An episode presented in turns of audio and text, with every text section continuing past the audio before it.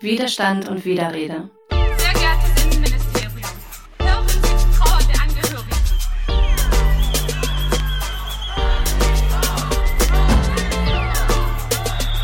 in den Freundeskreis, in der Familie, wenn ein Kumpel mal irgendeinen Witz macht über Schwarzes. Nein, Mann.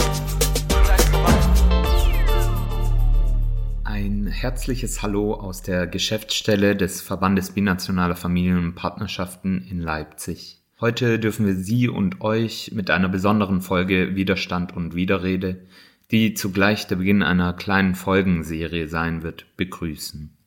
In unserer herrschaftskritischen Bildungsarbeit treffen wir immer wieder auf Diskurse, die unsere persönlichen Betroffenheiten und Haltungen und die pädagogischen Ansprüche und Strategien sehr stark herausfordern.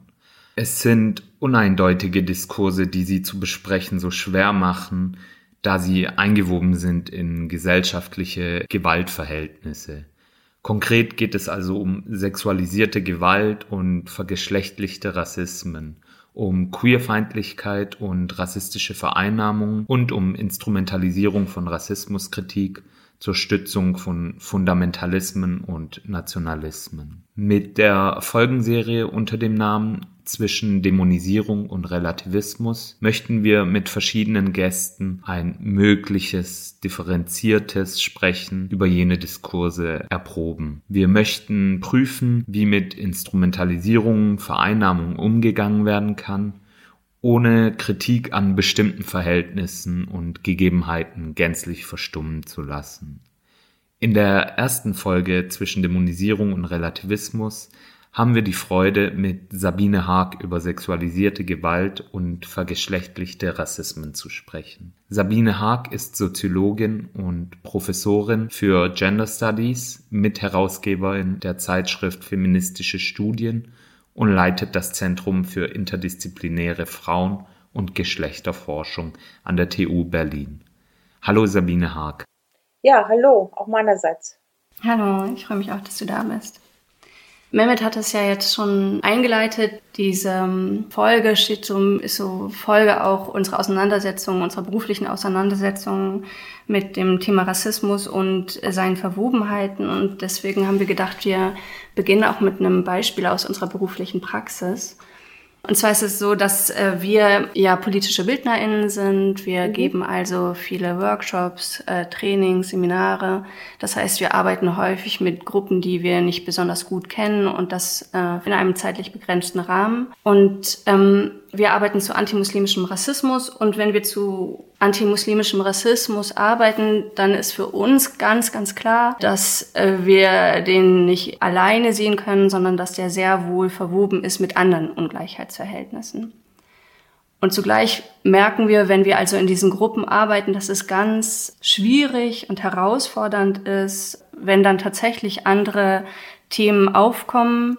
Konkret, wenn Geschlechtergewalt thematisiert wird in einem solchen Workshop-Rahmen. Selbstverständlich ist das kontextabhängig, aber wenn Geschlechtergewalt thematisiert wird, dann ist das häufig ein Moment in Workshop-Kontexten, in denen dann beinahe ungehemmt rassistische Artikulationen möglich werden. Also so ein Moment, äh, mit dem wir sehr stark rechnen, den wir stark zu steuern versuchen, weil wir diese Erfahrung machen, dass Rassismus anscheinend sehr hervorragend sich äußern lässt über die Erzählung der Geschlechtergewalt der anderen.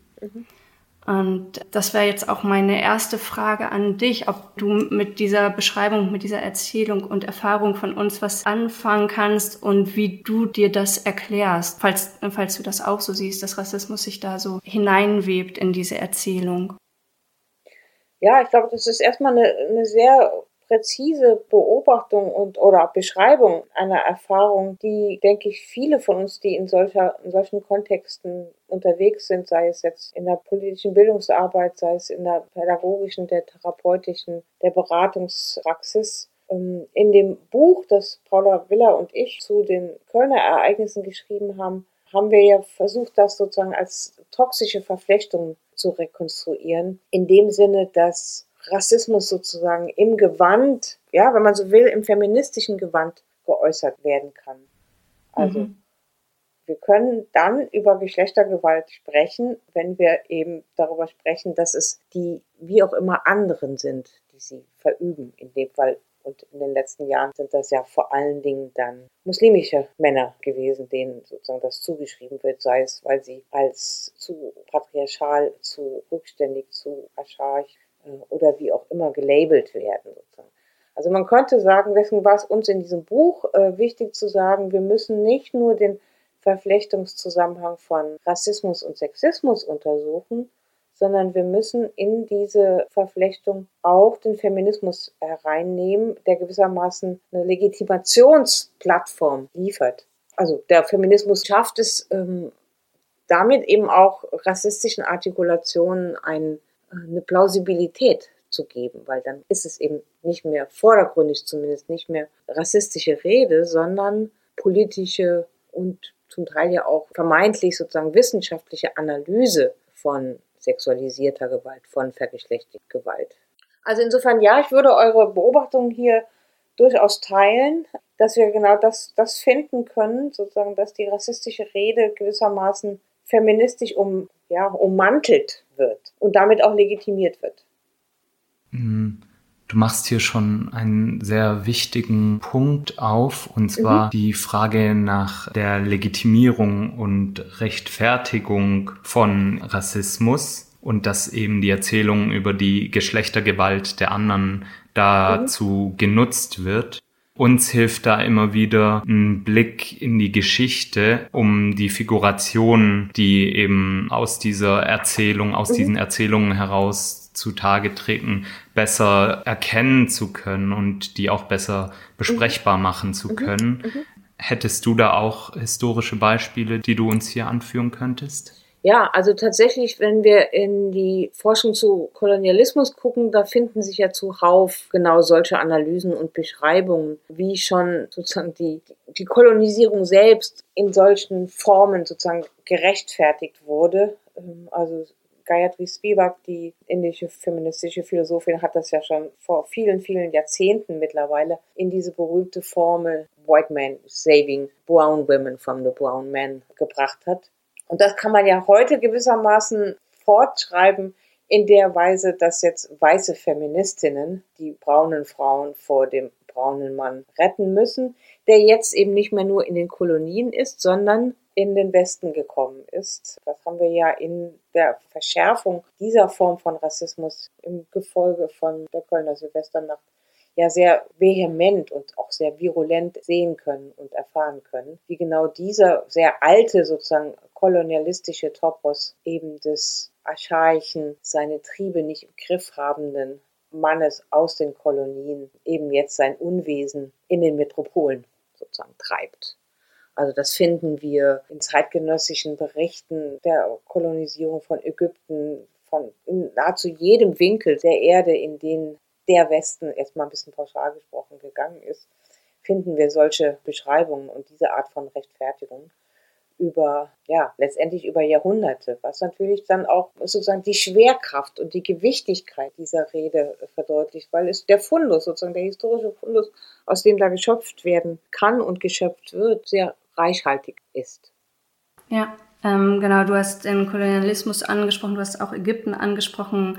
Ein Beispiel, das wir häufig anführen, weil es so eingängig erscheint, ist das vom Earl of Cromer, ne? der Anfang des 20. Jahrhunderts sich einerseits für die Entschleierung der Frauen in Ägypten eingesetzt hat, mit den entsprechenden Erzählungen drumherum und zur gleichen Zeit in Großbritannien einen Verein zur Verhinderung des Frauenwahlrechts gegründet hat. Ne? Da wird so dieses widersprüchliche, sehr äh, deutlich. Mehmet hat ja auch gesagt, dass wir in der Bildungsarbeit das total hilfreich finden, äh, das über Geschichte zu machen, weil das mit der entsprechenden Distanz leichter ist. Ich finde auch diesen Übertrag von so einer Figur wie dem Earl of Cromer auf ähm, die Zeit nach Köln und ähm, Artikulationen von ähm, männlich positionierten Politikern, die sich alles andere als, als Feministen zuvor Ja, hervorgetan ja. hatten. Ähm, da finde ich den Vergleich so ganz, ganz klar. Und das mag jetzt auch an meiner eigenen Positionierung liegen, aber ich finde, dass schon auch noch mal sehr viel schwieriger äh, zu erfassen, klar zu machen, aufzudecken, wenn es um Selbstbilder weißer Frauen geht, die ja doch noch mal irgendwie anders funktionieren. Irgendwie. Mhm. ähm, In, in, Das welcher, in welcher Hinsicht anders funktionieren? Ähm, also ich, ich sehe ganz, ganz klar, dass dieses Selbstbild von rassistischen Verhältnissen gestützt ist, aber da ist auch so, äh, ist irgendwie noch geschlossener im Hinblick darauf, dass auch ein, also zum Beispiel der Feminismus ja überzeugender ist. Ne? Also in der gesamten Lebenshaltung, da gibt es da nicht solche Brüche, sondern äh, feministisch äh, wird äh, sieben Tage die Woche und im ganzen Jahr in gewisser Weise agiert, eben auf eine sehr weiße, vielleicht imperiale Art und Weise, aber so, dass da nicht dieser Feminismus nicht direkt zu entlarven ist als ganz ähm, nur einer Sache dient, sondern tatsächlich auch von den, von den Frauen, mit denen ich arbeite, auch häufig so, so ganz in, in den Körper gewoben ist, so ganz mit Herzblut vertreten wird und also auch eine ganz starke Kränkung damit einhergeht, wenn wir dann beginnen, in Prozesse zu gehen, die, ähm, also auch ich in Prozesse gehe, die aufdecken, dass da ganz, ganz viel Rassismus mit hineingewoben ist in das, was sich eigentlich gut und richtig anfühlt. Ne? Ja, ich meine, das ist natürlich ähm, eben, es ist eine Kränkung sozusagen, äh, diesen, diesen Spiegel vorgehalten zu bekommen, weil wir natürlich auch erstmal auch als Feministin für uns beanspruchen, damit sozusagen auf der, ja, ich sag's jetzt mal ein bisschen salopp, auf der richtigen Seite sozusagen der Geschichte zu stehen, auf der guten Seite der Geschichte zu stehen. Ähm, aber sich damit auseinanderzusetzen, dass es auch diese vergifteten Aufladungen, diese toxischen Aufladungen sozusagen im Feminismus gibt, dass sich Feminismus eben auch in rassistischen Artikulationen zeigt und zeigen kann. Das ist halt schon auch eine Kränkung, Mhm. ähm, die vielleicht dann, auf die dann eben so mit Abwehr auch reagiert wird. Und es ist eine Kränkung vielleicht auch deshalb, weil es damit vor Augen geführt wird, dass wir eben nicht nur auf der guten, auf der richtigen Seite der Geschichte stehen, sondern wenn wir mit dem, der für mein Denken ja sehr wichtig ist, mit dem Begriff von äh, Birgit Rommelsbacher der Dominanzkultur. Und wenn wir das wirklich ernst nehmen, was Rommelsbacher sagt, sozusagen, dass wir, dass wir alle in Mustern von Unter- und Überordnung sozialisiert sind, dass wir selber diese Muster reproduzieren und es wahnsinnig schwierig ist, sozusagen diesen Mustern zu entkommen, ähm, ist natürlich auch das eine, eine Zumutung, eine intellektuelle und auch politische Zumutung, sich das klar zu machen oder äh, das gespiegelt zu bekommen, ähm, dass wir eben selber auch in solchen dominanzkulturellen Mustern agieren, wahrnehmen, sprechen, andere adressieren, andere beurteilen, beurteilen und eben auch verurteilen. Sozusagen. Und äh, auf solche so Art von Zumutung und Kränkung reagieren die meisten halt mit Zurückweisung, mit Verletztheit vielleicht auch. Ähm, Und was vielleicht, glaube ich, auch noch eine wichtige Rolle dabei spielt, gerade wenn wir eben über sexualisierte Gewalt ähm, sprechen, hat es natürlich auch die Funktion, das gewissermaßen nach außen von mir weg zu verlagern. Also wir alle kennen die Statistiken äh, und wissen, dass sexualisierte Gewalt vor allen Dingen im Nahbereich passiert. Und eben nicht durch den fremden Mann, sondern durch den allzu vertrauten Mann ausgeübt wird. Und das zuzulassen, sozusagen, dieses Wissen zuzulassen, dass es nicht der Mann ist, mit dem ich noch niemals in meinem Leben etwas zu tun gehabt habe, sondern dass es die Männer sind, mit denen viele von uns ihr Leben, bildlich gesprochen, Tisch und Bett teilen. Auch das ist ja ein Wissen, was man vielleicht auch ein bisschen sozusagen von sich fernhalten muss, wenn man dieses Leben weiterführen möchte. Ich finde, da gibt es schon auch Parallelen, äh, zum Beispiel zur Antisemitismusdiskussion, die wir ja jetzt in diesem Sommer in Deutschland anlässlich der Dokumenta wieder sehr stark äh, Ja. und intensiv gehabt haben im öffentlichen Diskurs, wo ja auch ganz klar erkennbar sozusagen dieses Muster war, der Antisemitismus, das sind die anderen, Mhm. das sind nicht wir. Also in dem Fall die weißen Deutschen, die geläutert sozusagen sind äh, und ihre Lektion gelernt haben aus der Shoah, ähm, was ja auch ein bisschen lächerlich ist. Ähm, aber sozusagen, ne? also man kann es dann halt Mhm. gut, gut von sich wegschieben und auf die anderen, die phantasmatischen anderen verlagern. Jetzt hast du damit eigentlich sehr, sehr stark gemacht, welche Motivlage weiße Frauen in ihrem Selbstbild halten kann Mhm. und eigentlich ja eine Abwehr von der Auseinandersetzung mit Rassismus begründen könnte. Ne? Also diese Kränkungen, Zumutungen, dieses Wegverlagern, äh, um sich dem eigenen Schmerz und der eigenen Realität nicht stellen zu müssen. Und zugleich teilen wir ja, äh, wie ich annehme, den Wunsch, äh, dass Menschen mit den eigenen rassistischen Verstrickungen auseinandersetzen. Und weshalb denn dann eigentlich? Also wieso machen das Menschen trotzdem oder wie können auch noch mehr Menschen dann trotzdem ähm, ermutigt werden, diesen, diese Prozesse anzugehen, sich äh, da in so Auseinandersetzungsprozesse zu begeben? Naja, ich glaube, am Ende, am Ende läuft es doch darauf hinaus, sozusagen auf eine, ja, vielleicht ethische Frage, nämlich, in welcher Welt wollen wir eigentlich leben? Also wollen wir in einer Welt leben, die nach eben diesem dominanzkulturellen Muster der Unter- und Überordnung organisiert ist, äh, Mhm. in einer Welt, die davon lebt, scharfe und starke Wir-Sie-Unterscheidungen zu treffen. Es gibt welche, die sind ein Wir und es gibt welche, die sind ein anderes Wir, äh, sondern es gibt äh, verschiedene Wirs, die eben in asymmetrischen Beziehungen zueinander angeordnet sind.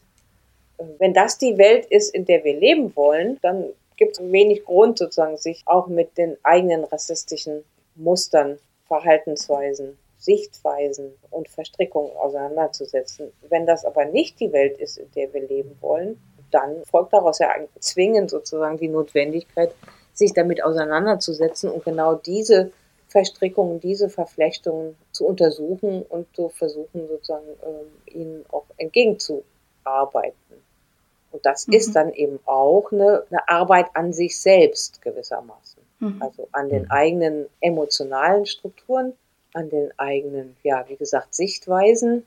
All das, was wir heute sozusagen unter als Mikroaggression beispielsweise verhandeln, äh, ist ja, ist ja ein Ausdruck sozusagen von einer hierarchisch geordneten Welt.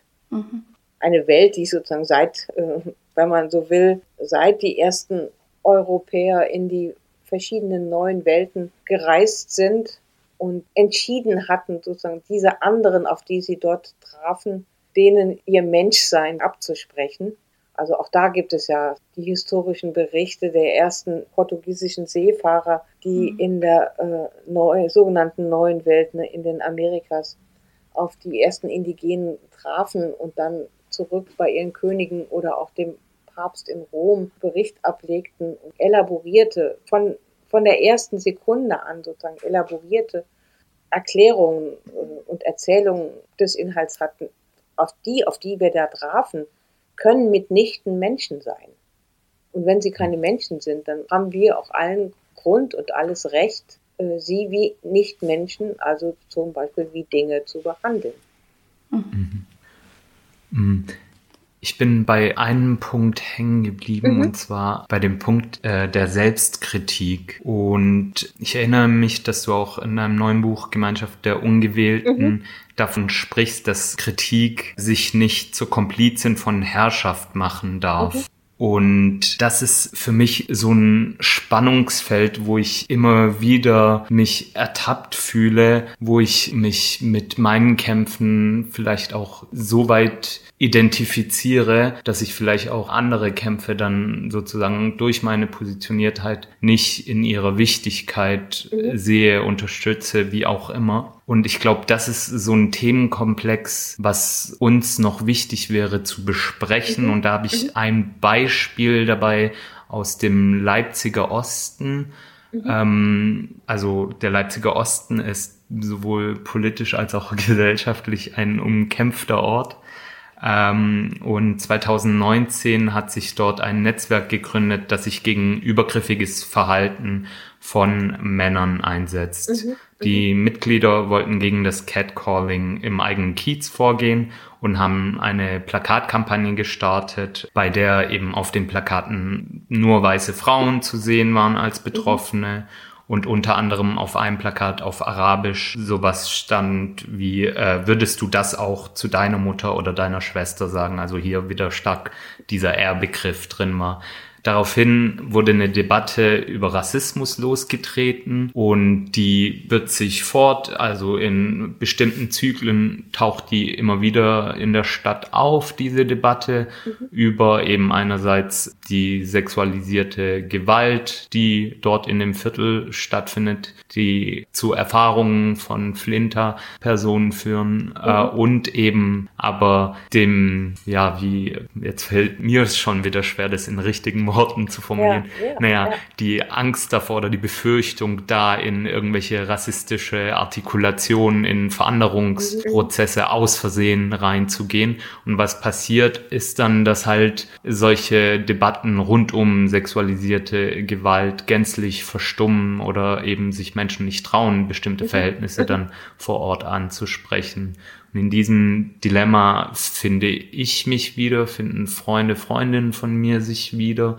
Und ich glaube, übertragen auf bundesdeutscher Ebene geht es doch auch bestimmt einigen, so jetzt auch mit dem Wissen der letzten Jahre, mit eben jenen Diskursen, ja, dass eben die Gewalt der anderen ja sozusagen dethematisiert wird.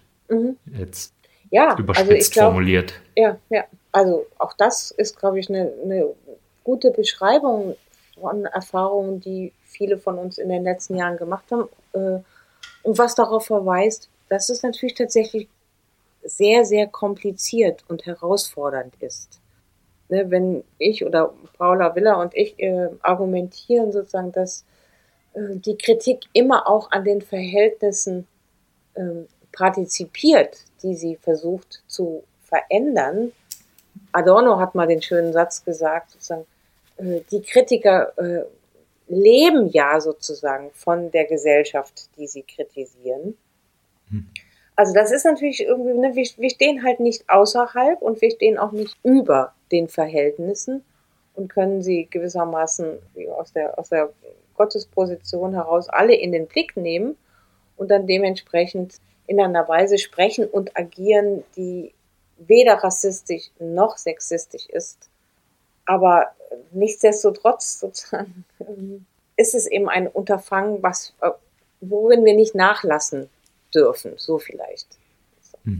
Also wo wir auch nicht, wo es auch, glaube ich, keine einfachen Lösungen oder keine äh, sozusagen formelhaften Rezepte gibt. Ach ja, so müssen wir es äh, machen und dann vermeiden wir beispielsweise die Falle der Veränderung, äh, sondern da muss man, glaube ich, versuchen, sozusagen so genau und differenziert und bezogen auf den jeweiligen Kontext und Konflikt, um den es geht, zu erstens lernen hinzuschauen und darum ringen, sozusagen eine angemessene Sprache äh, dafür zu finden, äh, angemessene Beschreibungen dafür zu finden, aus denen äh, ja dann wiederum erst nicht dominanzkulturelles sozusagen Handeln resultieren kann. Also es kann natürlich auch nicht darum gehen, in der Tat Gewalt in irgendeiner Form sozusagen zu verschweigen oder äh, sie nicht zu thematisieren. Und das gilt, denke ich, auch, ähm, das ist ja zum Beispiel ähm, Paula Willer und mir durchaus vorgeworfen worden bei dem Buch Unterscheiden und Herrschen, dass äh, wir, auch wir, die, die Täter von Köln eben nicht in den Blick genommen hätten, nicht adressiert hätten und damit sozusagen die Gewalt äh, dethematisiert hätten. Ähm, ich glaube, wir hatten erstens ein bisschen anderen Fokus, aber das stimmt halt auch insofern nicht, als wir ja auch schon im Buch sehr dezidiert davon sprechen, auch die Männer, die in Köln am Ende sozusagen übergriffig gewesen sind, das ist ja bis heute auch nur, zumindest juristisch sozusagen, nur sehr begrenzt aufgeklärt worden oder auf, er konnte nur sehr begrenzt aufgeklärt äh, werden, hatten die Freiheit, sich so oder anders zu entscheiden. also wir haben immer die Freiheit, äh, ob wir uns für Gewalt entscheiden oder nicht. Mhm. Und ich glaube, das, äh, das wäre für mich, glaube ich, ein, ein star eine starke Richtschnur sozusagen.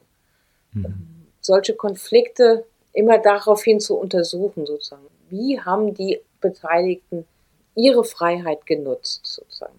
Ihre Freiheit, also sich für das eine oder das andere Verhalten zu entscheiden. Mhm. Dieser Richtschnur folgend und auch mit Einbezug Mhm. der Verhältnisse, die ja eine Rolle gespielt haben oder halt immer wieder spielen in solchen Kontexten, fällt es aber ja dennoch manchen einfacher, das eine Gewaltverhältnis in dem Kontext verstärkt wahrzunehmen als das andere. Äh, beispielsweise, wenn ich jetzt ähm, von mir ausgehe und mit äh, Freundinnen über jetzt wieder Beispiel Leipziger Osten spreche, dann fällt mir aufgrund meiner Positioniertheit und meines rassismuskritischen Auseinandersetzungen äh, verstärkt die rassifizierende Komponente dann im Sprechen über jene Gewaltverhältnisse auf, was ich dann auch artikuliere. Und in dem Moment komme ich mir natürlich auch ein bisschen komisch vor, weil ich denke, ah ja, das kann ja jetzt als relativierend auch wahrgenommen werden. Und so wird es dann auch gespiegelt, in dem Sinne, dass dann gesagt wird, ah ja, okay, aber jetzt schieben wir das mal zur Seite und jetzt geht's nur um die sexualisierte Gewalt. Und in dem Moment möchte ich ja dann auch zuhören und dem Recht geben, merk aber eben diese innere Spannung, die eben jener rassistischen Artikulation dann Ja, in mir ja, erzeugen. Ja. Und ist dann, dann ist meine Frage, kann man das in solchen ganz spezifischen Situationen dann einmal zur Seite schieben, damit auch eben jene Gewaltverhältnisse einmal zur Sprache kommen?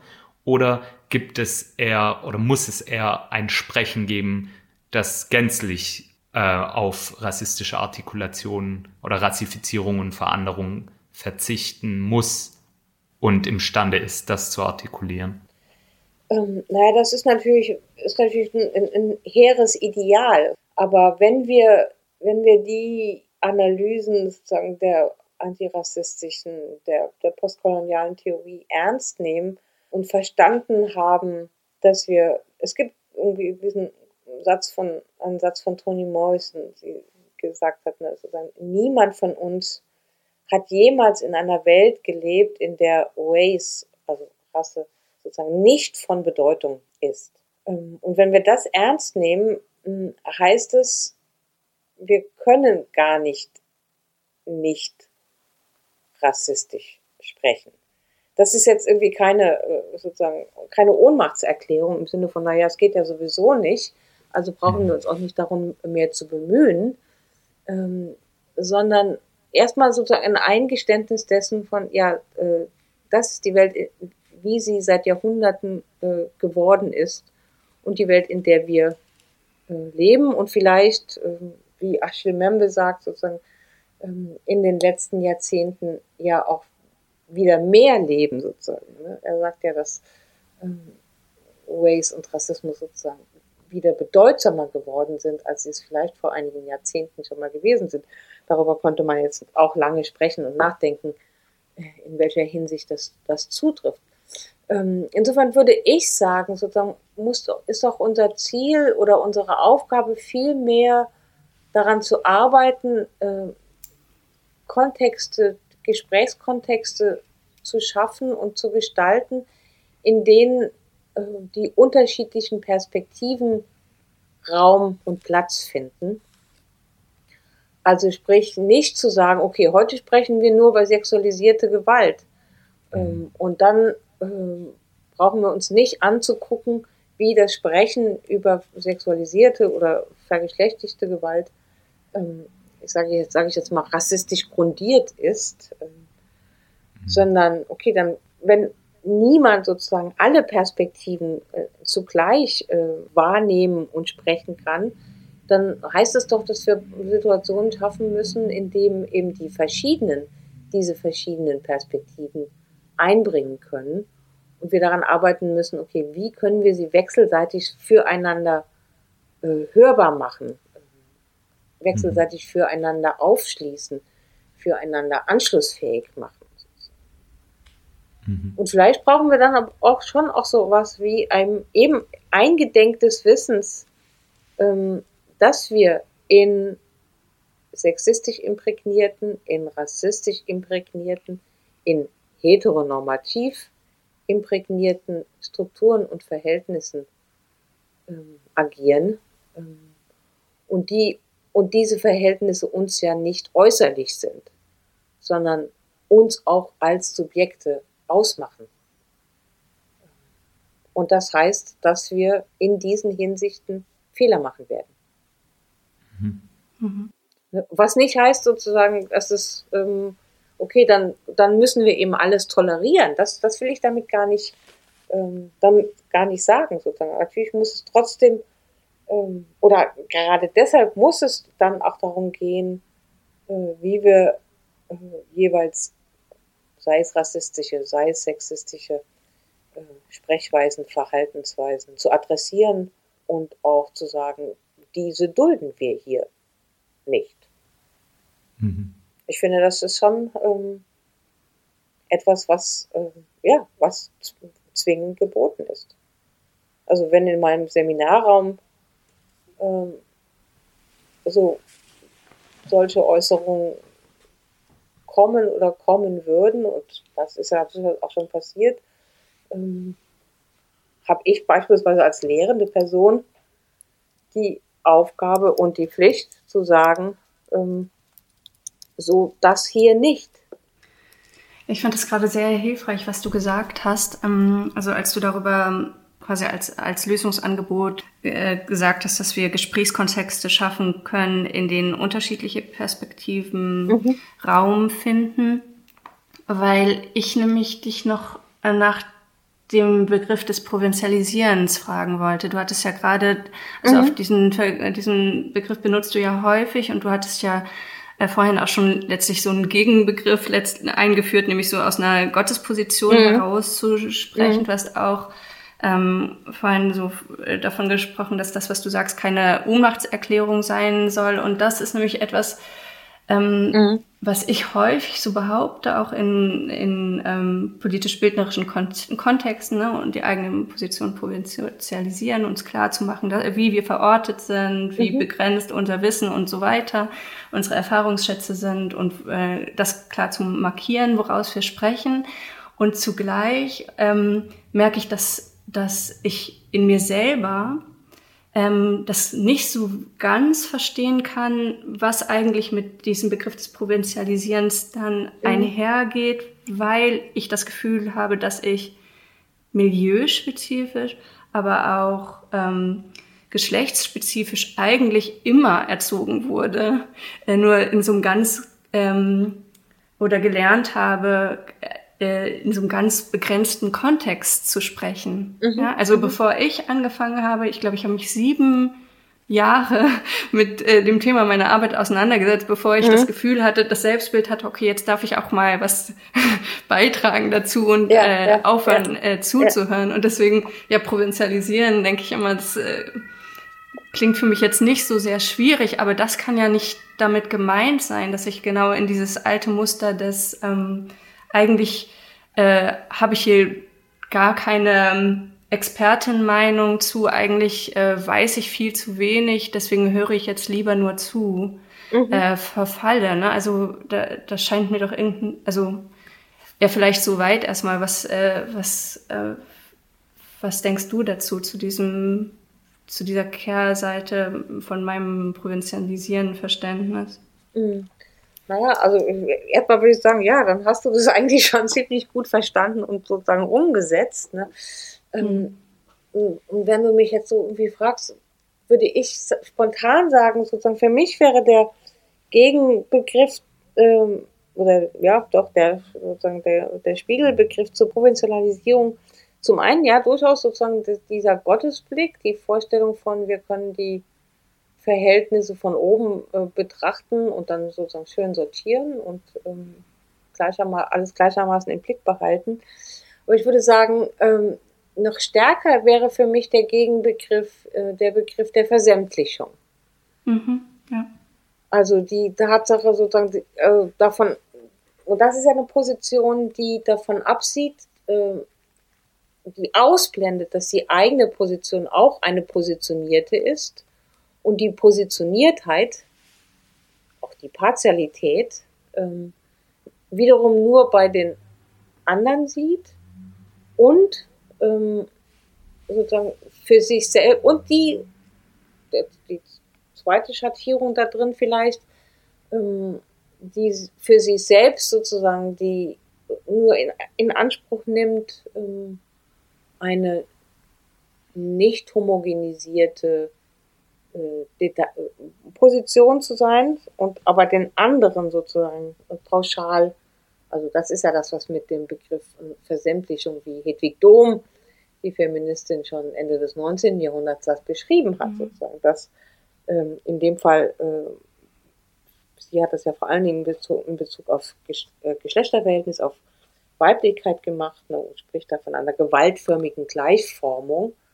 Ähm, also alle Frauen sind so, alle mhm. Männer sind so. Oder ein bisschen kleiner, alle muslimischen Männer sind so. Alle mhm. weißen Frauen sind so. Ähm, der Westen ist so.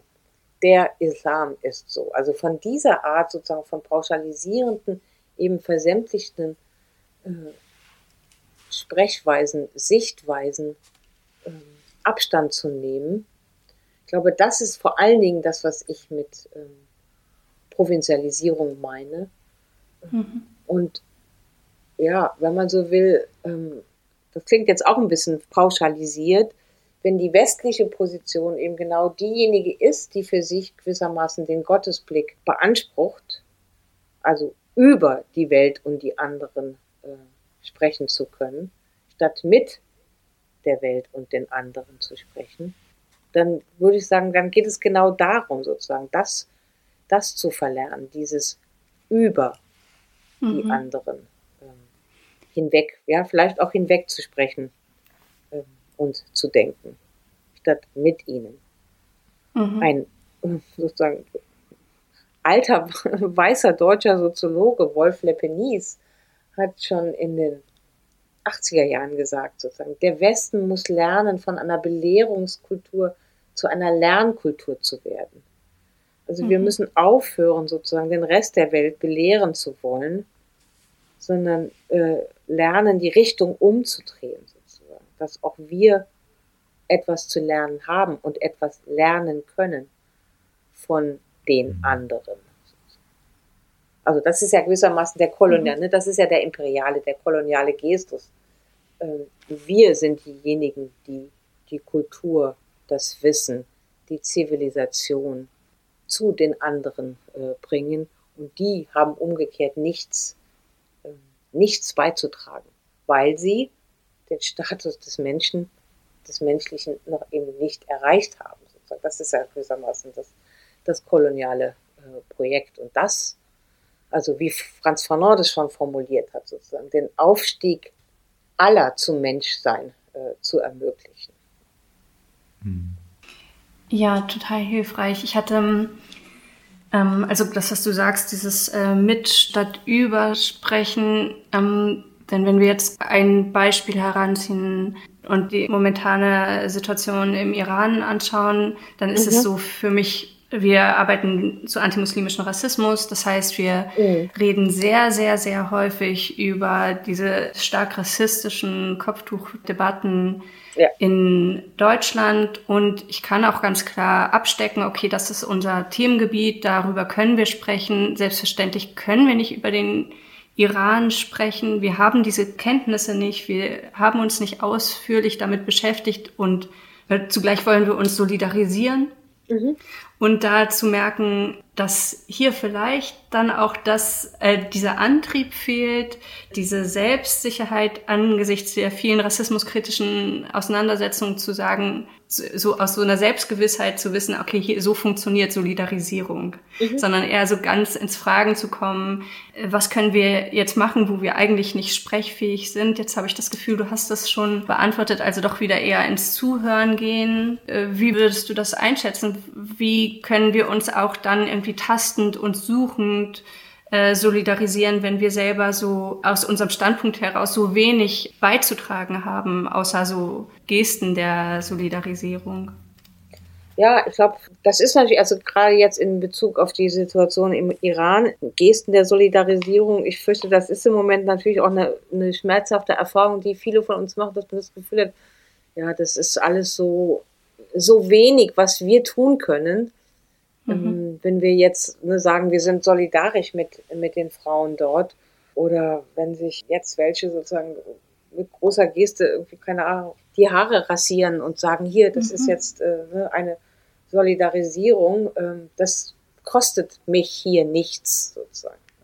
Ja. Ähm, aber dennoch, also mein, gerade der Iran ist ja in den vergangenen Jahren, man muss ja sagen, fast irgendwie jetzt schon Jahrzehnten, äh, ne, zum Beispiel von solchen wie Alice Schwarzer, um jetzt äh, sie dann doch mal ins Spiel zu bringen hier, hm. ähm, immer wieder auch angeführt worden, als da sieht man doch, dass es richtig ist, dass wir gegen das Kopftuch kämpfen müssen, mhm. sozusagen. Ne? Mhm.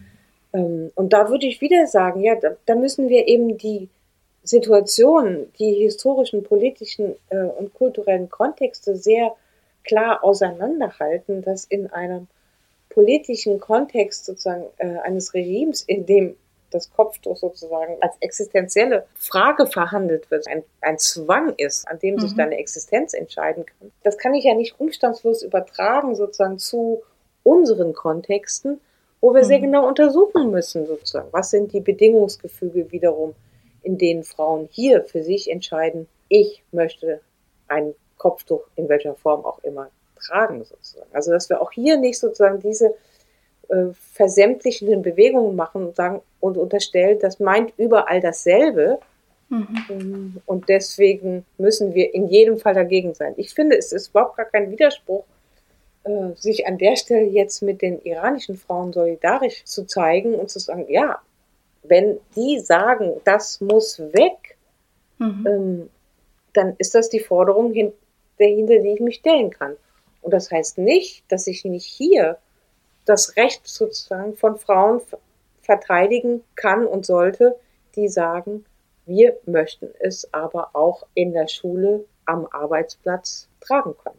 Mhm. So, also auch da, ne, sozusagen, da müssen wir eben versuchen, so, so genau und so mhm. spezifisch bezogen auf die Situation, die Umstände, die Verhältnisse und die Bedingungsgefüge sozusagen zu blicken und darüber zu sprechen, wie es uns nur irgend möglich ist. Mhm.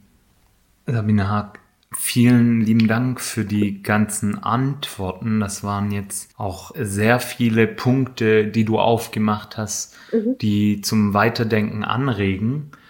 In dem Buch Unterscheiden und Herrschen von dir und Paula Irene Villa schreibt ihr, gibt es also keinen Weg zwischen Dämonisierung und Relativismus. Ich habe aus äh, deinen bisherigen Antworten rausgehört, dass es eben doch einen Weg gibt, nämlich mhm. den Weg Versämtlichungen zu umgehen, auf sie zu verzichten, sie zu dekonstruieren, genauer, präziser zu sein, zuzuhören, Vielstimmigkeiten zuzulassen und dort, wo nicht zugehört wird oder dort, wo verschwiegen wird, dann doch auch äh, bestimmte Verhältnisse zu thematisieren, auch mhm. wenn sie wehtun. Mhm. Und jetzt wäre meine abschließende Frage, mhm. ob du für die genannten Punkte auch ein bereits existierendes Positivbeispiel hast, auf das du gern aufmerksam machen würdest, beziehungsweise ob du allgemein noch etwas dazu ergänzen möchtest, abschließend. Ähm, ja, ich glaube, du hast das jetzt wirklich schon ziemlich gut zusammengefasst. Also wenn Dämonisierung eben eine Form von Gewalt ist. Dämonisierung ist eben eine Form der Versämtlichung. Und wenn mhm. das eben eine gewaltförmige Art und Weise ist, über die Welt und die anderen zu sprechen oder auf die Welt und die anderen zu schauen, dann ist in der Tat sozusagen für mich die Alternative nicht der Relativismus im Sinne dessen, okay, dann hat halt alles gleichermaßen Gültigkeit, sondern die Alternative mhm. ist dann wirklich nur die mühsamere Arbeit des Genaueren, genau, des Genaueren. Mhm. Ähm, und das heißt eben lernen zuzuhören, was im Übrigen gar keine einfache Aufgabe ist. Also wir alle denken, naja, hören können wir ja, aber das ist eine ziemlich politisch gesehen ist Zuhören wirklich eine, eine sehr komplizierte Geschichte sozusagen, die, die anderen hören zu können, ohne sie sofort wieder in unsere eigenen, in der Regel herrschaftlichen Raster sozusagen einzusortieren. Äh, Und das ist natürlich auch eine extrem mühsame, das ist eine Erfahrung, denke ich, die äh, viele von uns äh, machen und immer wieder machen, was für eine mühsame Arbeit ähm, das ist, sich in der Weise sozusagen auszusetzen. Das erleben wir ja in, in jedem, in, in jedem politischen Kampf, in jedem politischen Konflikt, äh, sei es jetzt, äh, jetzt sozusagen, wie können wir solidarisch sein mit denen, äh, die im Iran irgendwie jetzt äh, auf die Straßen gehen und kämpfen und unter Einsatz ihres Lebens sozusagen für äh, ihre Freiheit kämpfen. Das haben wir in den letzten Monaten ja auch viele von uns erlebt in der Auseinandersetzung mit ukrainischen Leuten. Also ich ganz persönlich Mhm. sozusagen äh, kann da auch sagen, okay, sozusagen äh, die Erfahrung zu machen, im Grunde genommen sozusagen selbst eher pazifistische Positionen zu vertreten, ähm, zu lernen, dass auch militärischer Widerstand zu pazifistischer Politik gehört, ähm, ist ja für viele jetzt in den letzten Monaten ähm, durchaus eine herausfordernde Lektion gewesen. Mhm. Sozusagen. Also so, da gibt es ne, in jedem, in jedem politischen Kampf äh, der Gegenwart werden wir solche Momente finden, äh, wo auch eigene Gewissheiten in Frage gestellt äh, werden und ja, wo es eben, wo wir eben lernen müssen, okay, das, was ich von den anderen hören, höre, auch wirklich aufzunehmen und im eigenen Denken und Urteilen sozusagen äh, einzubauen und damit weiterzuarbeiten. Ähm, Ein konkretes Beispiel vielleicht zum Schluss eben ein äh, Projekt, an dem ich selber äh, ja mit beteiligt bin und es auch mit auf den Weg gebracht habe in Folge der äh, Migration nach Deutschland 2015, 16, ein Projekt, das heißt, wir machen das, Mhm. was wir gestartet haben, genau mit der äh, mit dem Impuls und der Motivation zu sagen, okay, es ist irgendwie gut und gut und wichtig, äh, dass damals so viele geholfen haben. Ähm, aber noch viel wichtiger ist, dass wir mit denen, die kommen, gemeinsam diese äh, daran arbeiten, wie ein Deutschland, das ein Einwanderungsland ist, ähm, aussehen kann. Also dass es nicht so sein kann, so, so gut das alles irgendwie ist, dass wir das für die anderen machen und damit sozusagen gewissermaßen ein fatalistisches Verhältnis ähm, etablieren, sondern zu sagen, wir müssen daran gemeinsam arbeiten und dafür Formate zu finden, ähm, in denen die, in dem Fall die, die neu gekommen sind, ähm, ihre eigene Stimme finden können und ähm, Formate, in denen eben diese Stimmen dann auch gehört werden können. Das ist eine extrem voraussetzungsvolle und komplizierte Arbeit, aber ich glaube eine, an der, zu der es keine Alternative gibt. Ja, an den Verhältnissen gemeinsam arbeiten klingt in meinen Ohren sehr gut. Sabine Haag, ich danke dir recht herzlich für das tolle Gespräch. Es war für mich sehr lehrreich. Ich werde sehr viel mitnehmen und über sehr viel weiteres auch nachdenken. Und wir wünschen dir eine gute Zeit und liebe Grüße nach Berlin. Ja, danke euch für das Gespräch und die Gelegenheit, nochmal über diese Fragen vielleicht auch ein bisschen konkreter, als es dann manchmal im Schreiben irgendwie äh, sich manifestiert, nachzudenken. Mhm. Vielen Dank und Grüße nach Leipzig. Danke sehr, Elsa. Wer mehr über Sabine Haag und ihre Arbeit erfahren möchte, wird auf der Internetseite der TU Berlin fündig. Dort sind auch ihre Publikationen aufgelistet. Die Folgenserie Zwischen Dämonisierung und Relativismus wurde von Anna Sabel, Bailey Oggiodu Ambrose und Mehmet Arbak konzipiert.